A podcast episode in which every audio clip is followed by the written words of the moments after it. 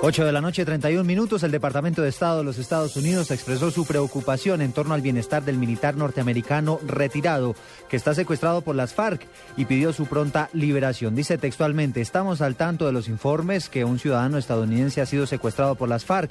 Seguimos preocupados por la seguridad y el bienestar del individuo. Sectores políticos expresaron opiniones divididas en torno a la postura que, que, debería adoptar el gobierno con las FARC luego de que esa guerrilla asesinara a 15 militares en el departamento de Arauca.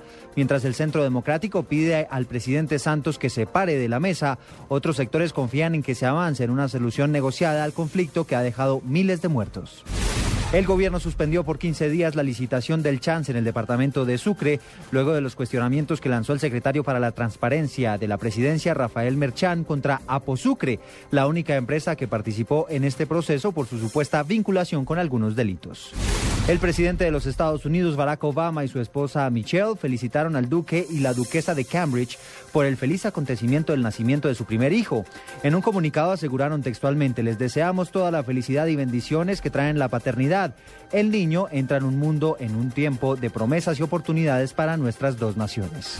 Y en información deportiva, el técnico paraguayo Gerardo El Tata Martino dijo que aún no hay nada concreto con el Barcelona, pese a las versiones de la prensa española que confirmaron la llegada del entrenador al equipo Blaugrana. 8 de la noche, 33 minutos, sigan con la nube.